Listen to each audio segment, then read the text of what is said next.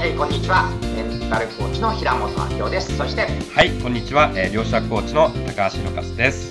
はい、こんにちは。こんにちは。はい、今日の質問は？はい、今日のえっ、ー、と質問はですね、えー、やりたいことはいくつかあるのですが、何度考えてもまとまらず、またミッションに対し確信まで至らないことです。どうしたらいいでしょうか、っていう質問ですね、はい、私はよく、ね、やるコーチングのセッションでは、うん、やりたいことを全部思いつく限り付箋にバーッと10個でも20個でも30個でも40個でも書き出しています、はい、そして時間軸といって、えー、現在そして未来をこう物理的距離を置いて、うん、すごくやりたいものはその中心にまあまあやりたいものはちょっと両端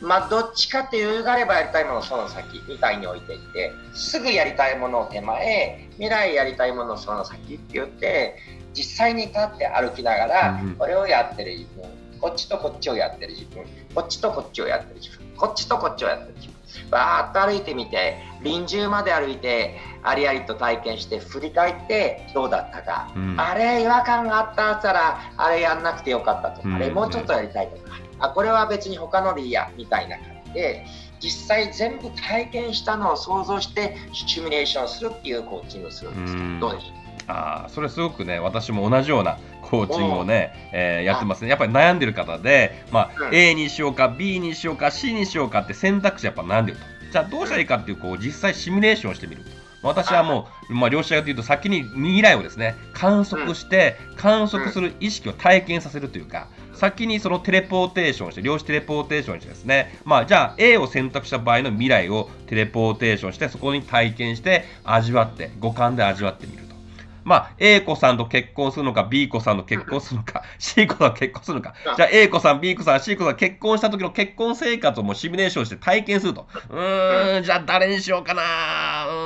うーん、やっぱり C 子さんみたいな感じで選んでいただくと、もしかしたら理想の、えー、パートナーとゲットしやすくなるんじゃないかなと。まあそういうやり方をするんですけども、はい、まさにはおっしゃる通りですね、はい、こう選択肢がいくつかあるっていう場合は、うん、例えば A 子さん、B 子さん、C 子さんだったり、A の選択、B の選択、C の選択だったら、はい、大事なのは A を味わってるとき、B、C を一回想像しないってことですね。はい。うんうん、100%選びきった。で。大事なポイントはシミュレーション。本当に朝昼晩起こってることを起こってるかのように臨場感、臨場感ってったら、本当にリアルにこうバーチャルリアリティのように体験してもらって、うんうん、子さんといる朝食どんなご飯食べて、どんな会話して、お昼どう過ごして、午後どう過ごして、1週間後、1ヶ月後、3ヶ月後、1年後まで、ありありと想像して、残りの2つ選ばなかったよ人生を味わい切った未来、ふっと振り返った未来。うん、っていうのをこう B 子さんも C 子さんもそれぞれやって、未来ってあれ？って見たとき、あ、頭で考えてたらこれだけど、体の体験は違ってたと出てくるっていうことですよね。はい。その通りですね。うん、あとはですね、まあ、もう一つやり方としては、先に最高の理想の一日ですね。えー、自分が、じゃあ、最高理想1日テレポーテーションしてみて、じゃあ、その理想性イメージ1日朝起きてから夜寝るまでの時間ですね、を臨場感を体験したときに、じゃあ、ベッドで朝起きたらそこに A 子さんが寝てるのか、B 子さんが寝てるのか、C 子さんが寝てるのか、あれ？理想の一日は実は A 子さんだったみたいな、まあ、そういうことで気づくかもしれませんので、まあ、そういうやり方もあるんじゃないかなと思いますね。確かに理想の一日を想像して、そこから逆算して、チョイスをする方が、はい、未来からバックキャスト、バックキャスティングもいいかもしれないですね。さらに私やるのは、例えば生まれて赤ん坊の時どんな赤ちゃんだった、はい、幼稚園どうだった？小学校どうだった、うんうん、中学高校大学どうだったって現在までバーッと臨場感で思い出していって、はい、現在からポーンと未来飛んで臨終まで行って間もなく息引き取るよ、うん、もう死ぬよっていう時振り返ってみて、うんどのチョイスだったみたい。に、しっかりと過去のシミュレーション、そして死の間際のシミュレーション、そこからどのチョイスだったみたいな感じ。まあ、この人によってね、いろいろやり方、そうですね。どうでしょう、うん、いや、まさにも私も同じようなことを実は やってましてですね、まあ、まあ、小さい頃からまではありませんけども、まあ、この今現在から、じゃあ理想の未来、じゃあ何年後かの未来、テレポーテーションしてですね、で、そこを臨場感を持って味わっていくと。で、その体験、じゃあその先の未来でもっとじゃあその先は理想の未来、テレポー、その先の未来、テレポーテーションして、また、またそこで五感を使って味わっていくっていうのを繰り返して、もう最後の人生、最後の時までテレポーテーションして、人生最後の時周りを見渡してみて、じゃあ誰がいますかとか、どんな風景ですかって体験をしてですね、で、そこで振り返ってみて、そこからなんか気づきを得たり、じゃあこの最高の理想の人生を得ると、得るために、じゃあ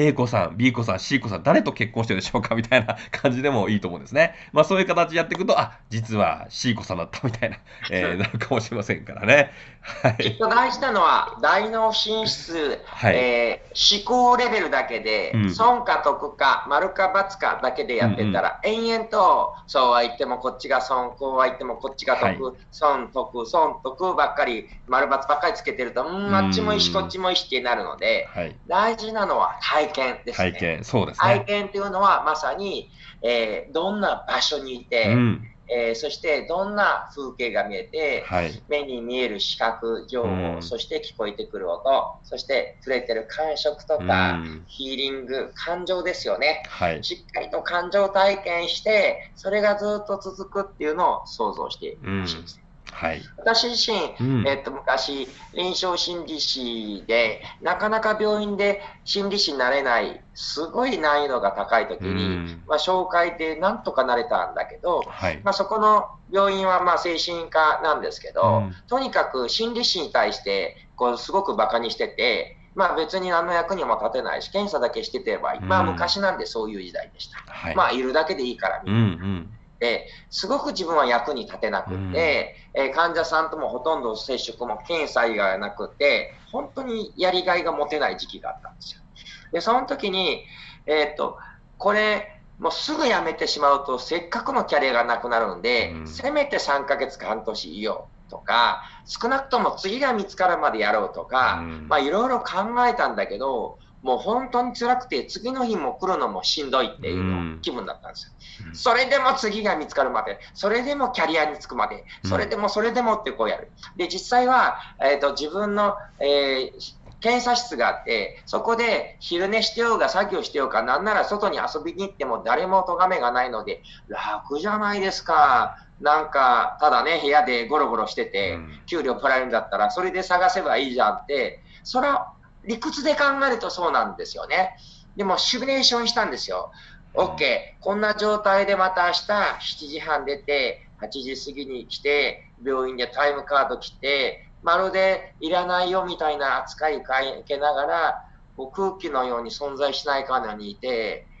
そして次の日、そして次の日と思ったら、もうこれ1週間も無理って思って、うん、これ1週間無理ということはもう無理だと思って、はい、急に明日やめますって副院長に言ったんですね。はい、もう何言ってんのと。1ヶ月前に言ってよとか、そもそもまだ入ってばっかりだよねみたいな感じだったんだけど、うんうん、もう無理ですとか、もう給料いらないんで無理です。まあ、しょうがないので2、3週間分働いてばもらったんだけど、それまで不安だったんです。こう辞めるのって、こうもう辞めたら給料もないし、次もないし、キャリアにもならないし、ただ、シミュレーションしきったときこれでいいやと思って、辞めて帰ったら、公園で本当に日向ぼっこしてるだけなんだけど、これすごく幸せで、この選択間違ってなかったってすごい幸せで、はい、すごくいい波動になったから、おかげでいやもうね、ぜひ、え皮膚科のクリニックなんだけど、アトピーの治療でカウンセリングが必要だから、ぜひやってくれない？もちろん私はアトピーや皮膚科の専門家じゃないけど、うん、カウンセラーが必要とされるクリニックがもうすぐあって、それなりにいい給料で、先生先生って期待されて、解決がボンボンしていって、あ、本当に必要なところに行けたのは、シミュレーションしたからであって、あそこで頭のメリットだけで残っちゃうと、これ絶対ダメだったなって今では思うんですよね。なるほど。そうですね。やっぱ先にこうシミュレーションして体験をして、やっぱ頭で思考で考えるんではなくて、うん、本当にこう感覚ですね。感覚で先に味わって、で、それが本当は自分にとって理想のベストな選択ということがあると思うので、まあ、もしなんか悩んでて、本当になんか判断で困っていてどうしようかなっていう思う方は、それを選んだ先の未来を